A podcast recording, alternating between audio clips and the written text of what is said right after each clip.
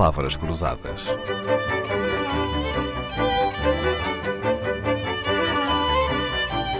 Porque quase tudo é uma questão de semântica. Esta semana estamos na companhia de Maria de Belém, uma jurista licenciada em Coimbra, nascida no Porto, mulher, bonita, com um aspecto obrigada. de porcelana. Tem um certo ar frágil, cabelos louros, pele branquinha, olhos claros e nunca a ouvimos gritar ou falar alto. Cumpre todos os estereótipos para não ser vista como alguém que sabe liderar com firmeza, dar ordens, decidir e ser exigente. Então, como é que conseguiu? Eu acho que as regras de boa educação e de cortesia nasceram para nós não entrarmos em guerra sistematicamente uns com os outros, sobretudo quando há muita tensão. É preciso acalmar as tensões. E realmente agora sou uma negociadora Hábil Implacável. implacável. implacável no bom sentido. Sim, não é contra exigente. ninguém, mas em defesa dos interesses em presença, não é? Leal, mas dura. Sim, e sobretudo falo sempre verdade. E, portanto, as pessoas sabem que o que eu estou a dizer não é para as enganar.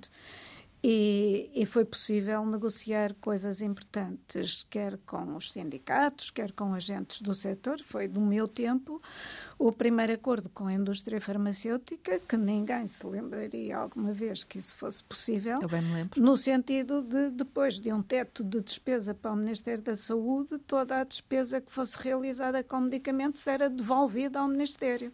E, portanto, quer dizer, isto é uma coisa que até é muito difícil, sobretudo para as empresas estrangeiras, face ao tempo que nós demoramos a pagar as dívidas do Ministério, não é? Elas conseguirem negociar com os seus quartéis-generais no estrangeiro, mas realmente foi.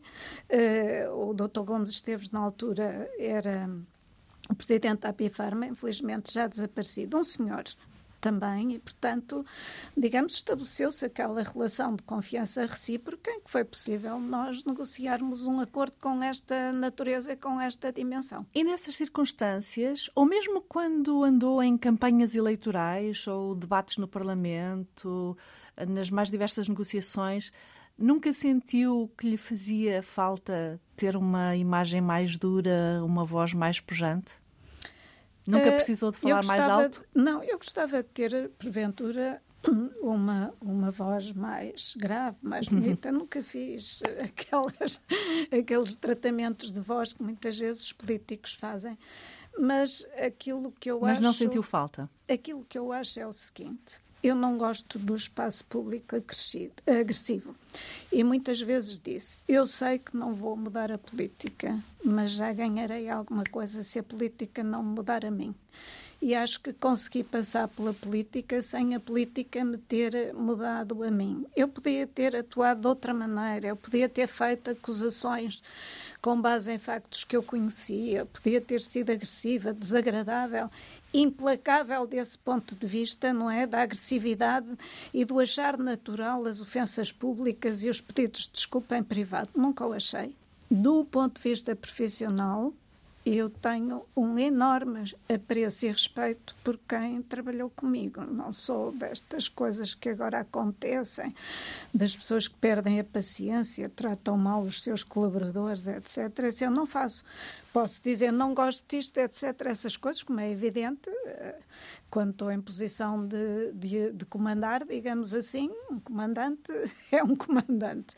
Agora, não ofendo as pessoas e nem, nem as trato mal, longe de mim. Isso seria contra os meus princípios. Uma coisa que se vê muito na política é o poder da interrupção. Há políticos exímios em interromper os outros. Quando a doutora Maria de Belém é interrompida, como é que reage?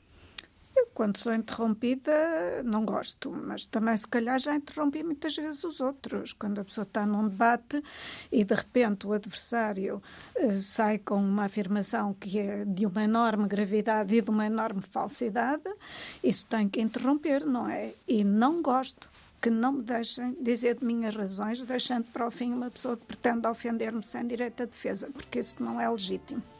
Eu espero não a ter interrompido nunca, nunca nestas conversas. Hoje falamos da linguagem do poder, lições de Maria de Belém, antiga Ministra da Saúde, Presidente do PS, deputada, candidata presidencial. Temos a honra da sua presença esta semana.